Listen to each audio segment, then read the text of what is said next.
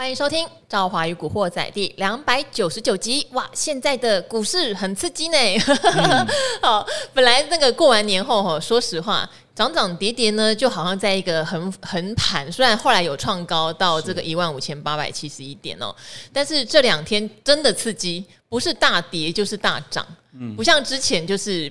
涨跌幅不会有一天差距这么大哈，今天反过来了，今天昨天大跌嘛，今天大涨两百三十四点，量呢也微幅的放大，有到两千六百四十五亿。好，因为昨天晚上美国。哦，欧洲都分别喊话了。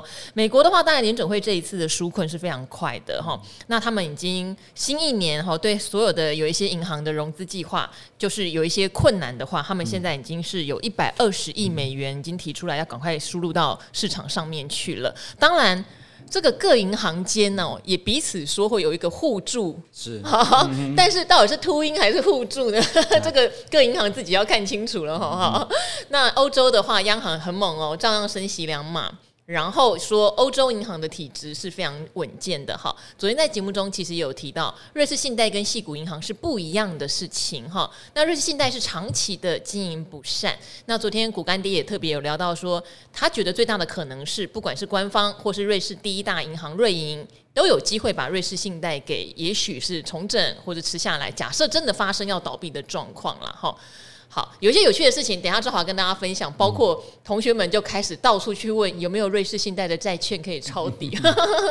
好，但今天来的来宾哈非常可爱，因为他之前是非常坚定的告诉大家，台股今年哈大跌大买，但真的大跌的时候，说实话每个人都捏汗了哈，因为这个跌是因为金融体系的问题。好，话不多说。介绍今天的来宾是盈利投资的中国中钟总，在华好及全国的听众朋友，大家好，嗯、好哇，我是中国中，嗯，是。好，钟总啊，每次忘了上次我们读什么耶，就说赌输了，你的名字倒过来念。是是是，还有到现在还 还还可以继续用啊。嗯，是。好，倒过来念，不管赌输赌赢都是你赢，好不好？是是。好，因为呢，钟总之前其实是很笃定的说，呃，台股的话大跌，哈，就是一个大买点。当然，昨天有一个比较惊险的啦，因为之前我们看下档空间，会觉得可能到一五二六九。是一个防线，对不对？哈，到一五六九就是钟总觉得应该要大买的时间，但是要破也不容易。可是昨天在这种恐慌的气氛下，事实上是跌破了，确实有，对，嗯、跌破了哈。嗯、只是今天大涨，好，又站回来了，又站回来了。只是这边的话，我想要请钟总帮我们 update 一下哈。短短一个礼拜，我记得上个礼拜也是礼拜五哦，是对，礼拜五，好，短短一个礼拜，你觉得这个全世界的局势对你来说有没有什么样的改变？我。觉得对我的看法，我的看法是大概从两个角度来讲。嗯，第一个就是这个盘，我用十个字来做说明。好，用十个字来做说明。旧的旧的没离去，新的没进来。等等等等，旧的没离去，新的没进来。我讲的是旧，我讲的是原本这个做中长期操作的人，他们没有离开啊，没离去。是新的没进来是什么？市场上一直观望的，例如说，他一直认为说，大盘从这个一万两千多点、一万三涨到现在涨了三千多点，一直在等机会。所以呢，旧的呢到现在也没有进来，更何况大盘跌的样子，他更不敢进来买。说新的人到现在都还没有进来，对，所以我你会觉得没有，是因为融资增加不多吗？没有，成交量。今天发现成交量都一直维持在两千二、两千三、两千四这边，今天到两千六百多亿。我觉得来讲的话，这个是。呃，量能的部分会告诉你，这个盘跟就是这一群人一直在做高出低阶、低阶高出这这样动作。那这个是我从第一个角度来跟大家做说明哦。然后有趣的是，你刚才讲啊，我刚刚也在想一想，我今天礼拜五来录，我上礼拜五来录，两个刚好是完全截然不一样。而且上礼拜五你在吃下午茶被我抓来，是，你知道吗？有趣的是，今天大盘涨多少？今天大盘涨一点五二个 percent，我上礼拜来的时候，大盘跌一点五四个 percent，就是一模一样。也就是说，上礼拜五跟今天这礼拜五的对版本是完全是相反对照的。这是对钟总命运的捉弄吗？呃，所以我觉得是有，因为我对这数字是有敏感的，所以呢，我我在想，嗯，奇怪，怎么那么巧哈？所以我觉得这个是第一个，我从这个角度来做说明。那我一直强调是一月份涨，二月份涨，三月份涨，然后呢，二月份的收盘指数是在。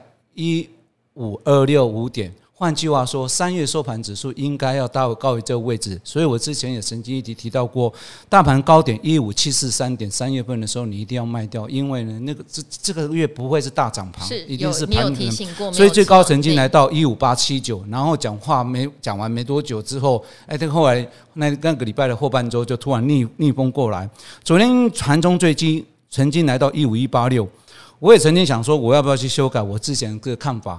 一五二六五这个看法，要不要就做修正？一五二六五是？对对对，就二月收盘的指数。嗯、那后来我坚持没有做调整。那昨天有呃财经报纸有我帮他写专专栏分析，我后来坚持我不改变我的想法，我就认为说这个应该是要直接其实我的看法。那为什么要这样子？对，为什么？我要从最主要是说，第一个我刚才讲的，新的没进来，旧的没离去，所以呢这一群的资筹码都在这个。主要的法人的手中，我讲的不是动向的外资跟自营商哦，我只要是稳定长期的。比较稳定长期法人还在。对对对，第二个是说这一波的瑞士信贷跟啊美国的系股银行，虽然是真的是比较弱，比较不好，但是呢，我要回归来看台湾的股市，台湾的架构，台湾有两个优势，我当时候在对照想，我觉得有没有改变？第一个，证交所在二月底的时候，发言人出来讲。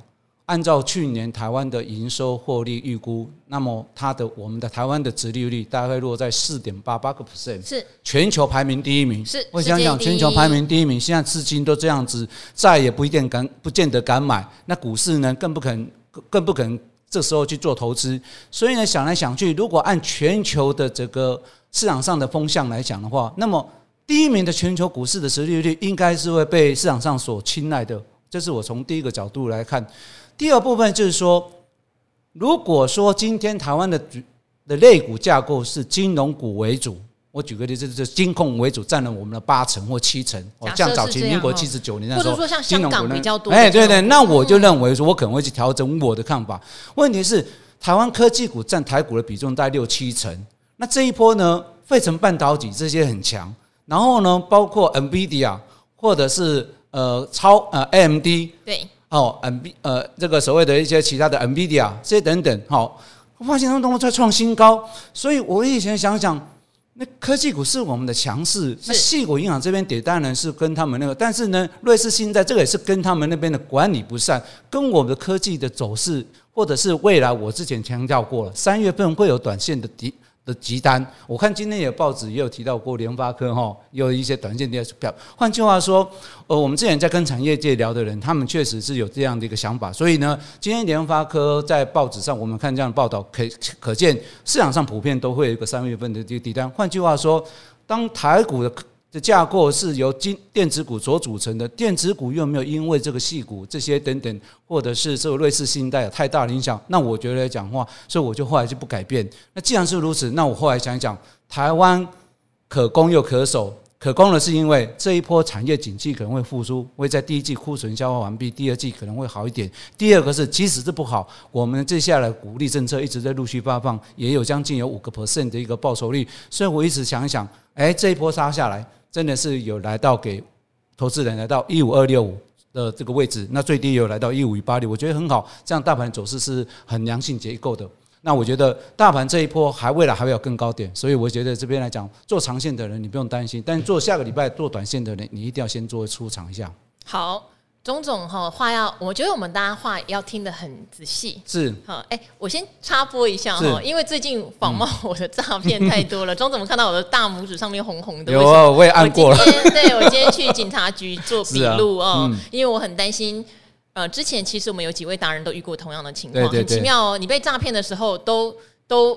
怎么讲？没有去跟本人求证，或者是没有去问本人。嗯嗯、可是等到被骗钱了，就去告本人。是啊，所以他们就被告。所以呃，今天赵华就去警局做笔录。为什么？因为我要先声明，因为那不是我本人。是是是。对，嗯、我相信我的粉丝们都听我宣导很多次。可是因为到现在都还是不断都会有人传讯息说，我加入一个赖群组啊，什么加入你的助理啊，怎么没有理我，或者是怎么样的？对，所以我今天做了报案的这个事情。要要要要做要做这样。还是一样，我现在先插播这种怕，我聊得高兴，等一下忘记了 哈。赵华。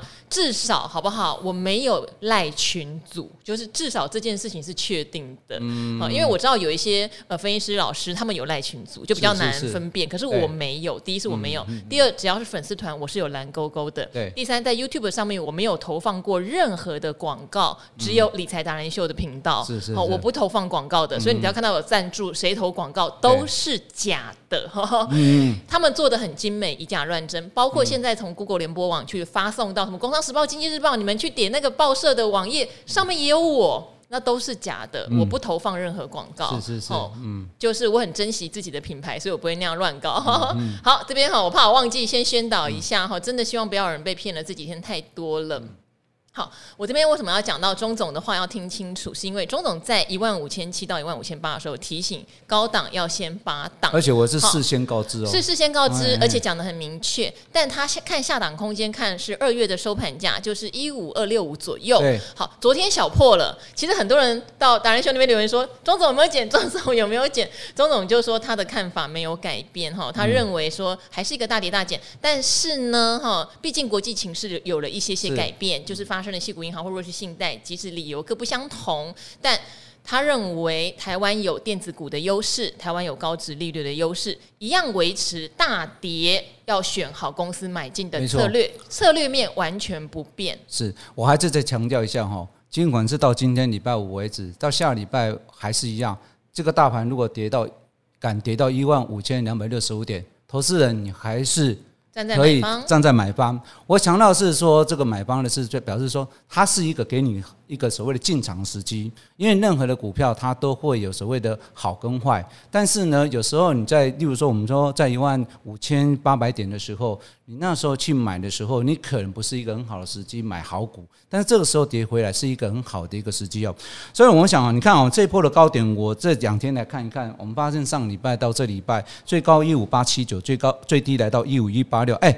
不小心也有将近快七百点呢。那你想，如果拉回有将近快要七百点，当然不可能告最高最低。如果你说拉回个五百点或六百点，这样去买，你就省了很多的成本。所以我觉得，呃，投资人你一定要很清楚，是说，第一个，你对整个总经的看法是如何；第二个，是你对你的所投资的公司到底它的信赖度是如何。这个一定要呃认真的去做研究。那不管你是从哪边得到讯息，就是相。相对，我要呼应到刚刚赵华所讲的，不要去相信这些所谓的诈骗诈骗分子啊，因为我们都被我们都被这个困扰过，而且总还说我笔录怎么做那么快？我是我之前去笔录做过两三个小时，那因为赵华比较美丽，所以呢他录的比较 快，我录的比较久。因为中正一分局在我们公司后面，我们跑社会线的啦，跑警局线的记者们就先打点了一下，比较快一点嘛。对。不过我们讲的是，确实是呃。资讯它是有时候是要花费的哦，不是那么简单，就是说从这个嗯呃免费就索取的，或者是说从一些你看不到的媒体当中去获得的哦，还是从一个正常的一个管道去获得会比较好的。好，那刚刚我本来有一个小插曲想跟大家聊，是说瑞士信贷的事情哈，呃，因为。瑞士现在跟信银那边比较不一样哈，西谷银行或是美国之后，如果有一些中小银行出现一些问题哈，不过你看哦，他们真的互助合作，像本来点名是第一共和共和银行有可能是会倒的，现在也是有各银行要对它进行纾困哈，倒是纾困还是要买走它的资产，我们就拭目以待。因为当时有人讲说，例如高盛有提出我打几折去买你的债券嘛，这样子哈，嗯，好吧，缺钱的时候你也只能贱卖资产了。好，但是呢，总之现在看起来短线上。就是我要讲的是，同学们去买瑞士信贷的债券，哎，不是教大家买这件事哦，因为同学本来就有瑞士信贷的债券，就一直跌嘛。假设票面一百。可能跌到八级哦，嗯、后来一听，哎、欸，对，有道理耶。其实瑞信贷不容易倒，因为它是瑞，是就是它是瑞士极大的第二大银行，第二大，嗯，对，所以他们就反而在市场上到处去问有没有债券可以收购，有听到报价七十几，可是后来就停止报价跟停止销售了。嗯对，嗯，好，有人也在赚这种危机财，我我们不赚危机财，我们赚。正常财，正常财，正常财。这边请教一下钟总，就像今天哈，可能各报纸都会开始陆续聊一下，有一些电子业三月确实有急单，但是有没有什么方法让大家知道这个急单有机会成为业绩，有机会成为延续的长单？好，有没有一些观察的方向？还有就是你现在看各产业啊，刚刚讲了嘛，要选还是要选直利率好的、产业前景好的？你现在在观察产业有什么呢？我这样看起来，然后呃，原则上我们还是抓着呃，跟着国际的。国呃产主要的国家在做一个脉动哈。那我还是回到我刚才一开始讲哈，美国的科技这这波当中，我们一直发现 NVIDIA 这边确实是很强，AMD 这昨天也是出现一个大涨，而且这些公司它并不是说今天或这两天才开始走强，它是是已经开始走一波。那换句话说呢？呃，这些都是属于 AI 或伺服器这些相关的族群，所以呢，你会发现这一波当中，我们发现信华或者是这个普瑞这种上千块的、好几千块的这种，可是这小资，它就完了。我我要强调就是说，如果说今天的整个台股的走势信心不是那么好的时候，那这种拿几百万出来买的人，他不是笨蛋。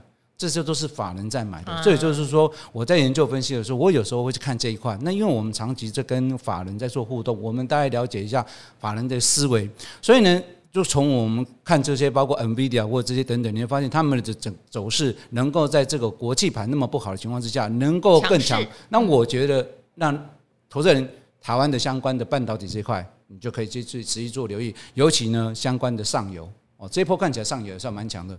那当然了，下游呢，就在台湾也还真不错诶。台湾呢上上面的电子上游有像这个台积电跟联电或者联发科这些等等，还算蛮具有竞争力。不过台积电短时间可能要因为这个波罗夏的因素，可能会让买盘稍微影响。不过整体看起来上游就算不像，还算不错。那下游还算不错，我觉得下游看起来这波包括像呃鸿海。啊，配发股利，哎，创下哦近年来这一段时间这这几年来最高的。然后呢，你要看像呃人保、广达，而且股息殖利率都很高。所以我发现台湾实际上是一个还蛮不错的一个台股市场，就是说你积极型的人，或者是说你比较能对电子产业很了解的人，你可以去选择电子上游的，因为这波动大，毛利大。它的波动就价差就大，但如果你是稳健型的人，你可以去选择电子的下游，这块也不错，看起来这些都还有五帕以上的殖利率保护，所以我觉得这块你是可以去注意。那就从目前看起来的话，前两个月的营收都已经公布出来，接下来呢，呃，三月份的营收，我们讲到今天为止，三月份已经进行到一半，那我们认为说，如果前两个月份的营收都还算不错，而且它的财报，呃，去年的财报还算不错的话，那我觉得。呃，投资人，你可以从这两个角度，大概是这样，可以先做一个所谓的一个布局动作。那如果搭配到最近的台股下来的时候，他们就股价又能够抗跌而逆势走高，那后市更有所谓的一个所谓的我们讲获利的一个表现。好，其实这跌了七八百点下来，对不对？有殖利率保护的确实是比较强，哈。对，只是这个殖利率要。刚刚钟总讲的哈，就是业绩是持续有稳住的，对，因为一定很多人会讨论，那航运雷哈长荣不是配七十块吗？好像股价没保护，那是因为今年的运价转弱，经营上这个大幅就是获利大幅衰减的机会已经出现了，因为不说机会啦，获利大减的事实已经出现了。他哈实际上哈讲到长荣哈，我就在想想一件事情，就是那一天他宣布这种鼓励，我得想一想，按照我是法人，我长期在跟法人互动，我觉得法人应该是要先。卖哦，这个动作为什么？因为就像你刚才照我所讲，其实就现在目前的货柜来讲啊，行业来讲，它并不是还没那么走强，而且现在它不是它的旺季。如果你真的要买运输类，我会建议你去可能会先选择波罗的海哦，因为这些是跟着。这个所谓的散装哦，包括我们像钢铁、铁矿砂或者是谷物哦，我们看最近子这些的到这个报价都算是蛮强，所以这块如果你真要选，我选择选先选择那一块，因为现在大家都在期待所谓的基础建设的部分。那长龙的部分，它还有一个涉及到除了景气状况以外，各位还有没有想到啊？去年曾经发生一个叫做做假假除息嘛？啊，假除息，哎哎，大家可能听不太懂什么叫假除息，就是。呃，去年发布鼓励之后，哎，大家曾经有曾经，大家就讲到，因为呢，在券商我们自己待，我们自己待过长期，我们知道，如果发生这样的话，怎么？券商呢，在你除息之前，因为呢，因为这次要配七十块钱，坦白讲，七十块钱就是现在价钱差不多快砍掉一半。对，那也就是说发布时一七一嘛，哈，要减七十哦。哎，那表示你在你到时候呢，呃，要退你七十块，那你的担保品就不够啦。所以呢，这时候呢，市场上就开始。原本对长隆这边有投资的一些资金，如果比较不足的投资人，或者是法人，他就可能会先调节一点点。那更何况还有所谓的税率的问题哦，所以呃，不是说不好，但是呢，这低阶的话，我觉得可以不用做追追涨动作。嗯、对啦，因为为什么会讲到长荣呢？因为还是有牵涉到刚刚讲的哈，今年的景气，至少你有一些急单或转机，或者是好的表现啦。嗯、如果今年景气对这个行业来说看起来它蛮明显往下的话，殖利率就不会形成保护。是，但如果今天说实话哦。呃，有值利率而产业稳定的，绝对是保护。对，那什么东西会没有保护？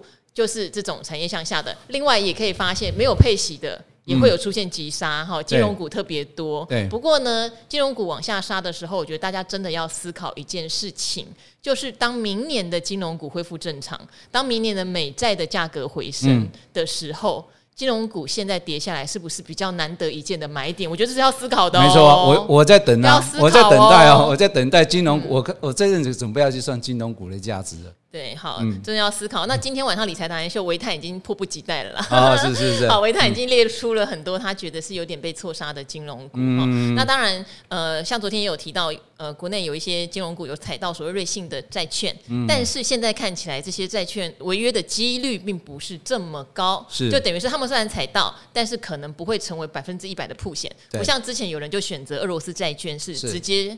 就把它 cancel 掉，这样子，对对对，不太一样的情形，不一样的情况。但是钟总其实刚刚有特别提到一件事情，是大盘还是有可能在回测的，还是有可能在回测的，因为这个刚开始暴雷嘛，后面到底说呃是不是就只有这几家有问题，还是会有新的一些问题，也许会时时刻刻震荡着我们台股的状况或国际股市的状况。事实上，这跟我的看法也是一致的哈，因为我一直认为第二季你还是要。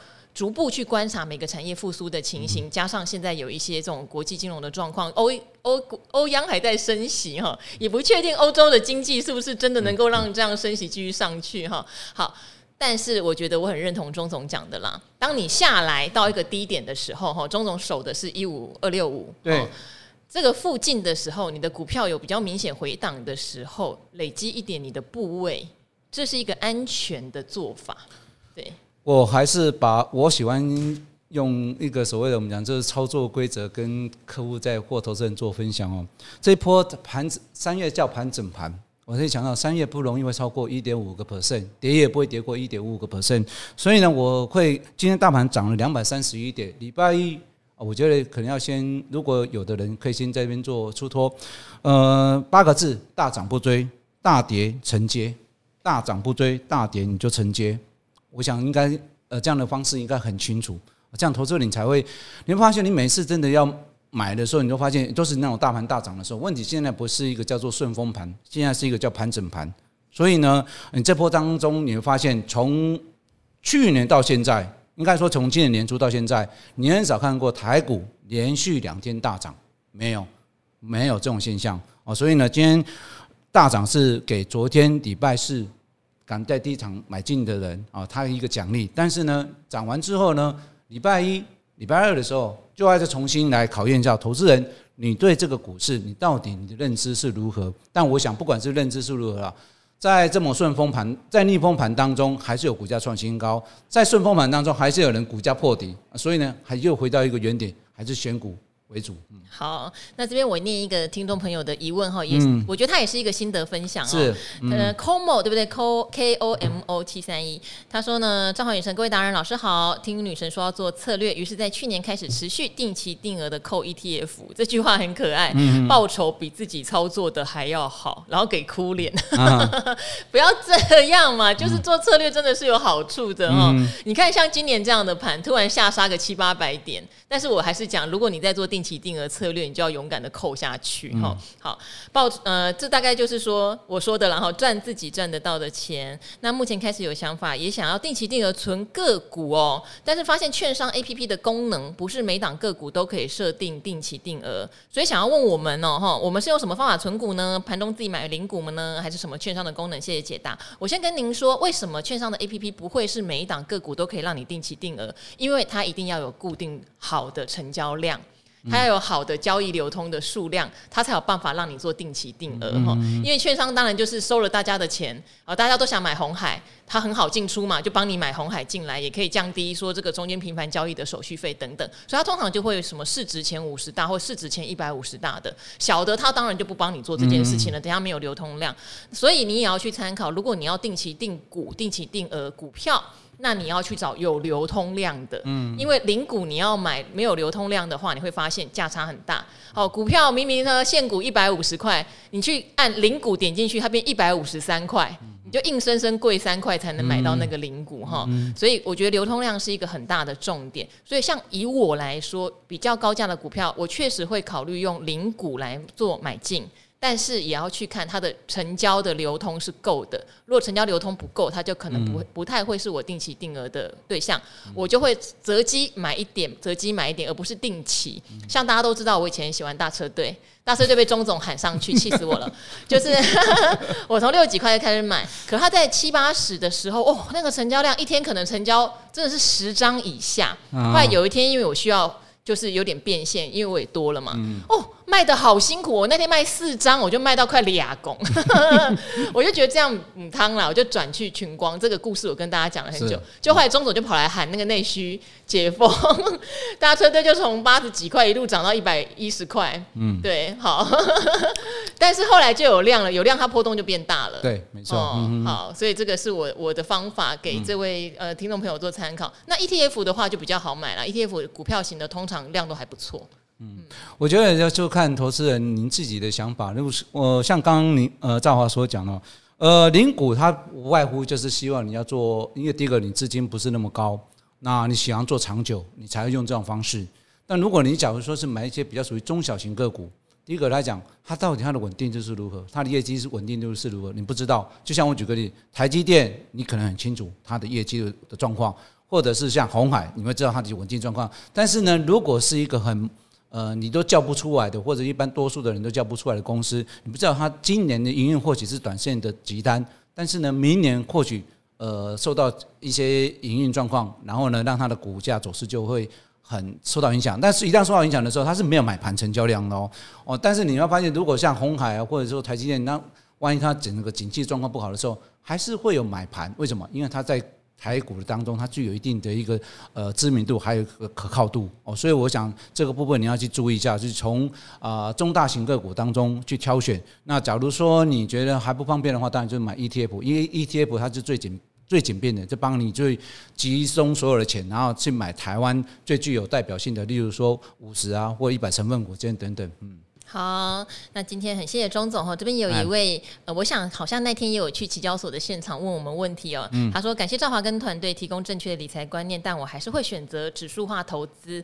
哎，我觉得这也是不错的策略，因为有一派呃说法是说，干脆就投全球。不是只投零零五零哦，零零五零只有台湾哈，他去买一些就是全可以涵盖全世界指数的 ETF 做全球投资，因为股市长期是多头嘛。对，好，长期是多头，其实你去买全球指数定期定额或定期不定额都好，你就没有担心单一区域或单一个股的风险。对，对我觉得这个方法也是 OK 的。嗯、对我那天我不晓得他这位来留言的人是不是那一天在现场有问我问题的人。对我其实是。呃，一点都不否定这样的方式，就是我当天有跟他讲说，哎，我们遵守自己能够信奉的信念，嗯，就像市场上有人真的玩当冲玩到很厉害，是。可是我知道我不是那个料，嗯、所以我不要去做那么危险的事情，就对我来说风险太高。嗯、那我就是喜欢做策略定期定额，那方向可能是全球型的，我会觉得啊有点温呢，我就配一些产业型的，配一些股票型的。嗯对，像这样子，我我觉得也是一个。突然在讲过程当中，我也想到，刚刚赵华是谈比较区域型的，或者是一些 定点的啊，分批去做进场。那假如说你是单纯是看呃资金不是那么大的时候，想要做单纯的也可以，就是说举个例子，我每一次都谈大跌的时候进来买嘛，那就简很买什么很简单，很不对，很简单做，很简单的做法就是，哦、例如说今天大跌两百点，你就进来买，然后呢，每一次大跌的时候你就买 ETF。那这样不代表什么？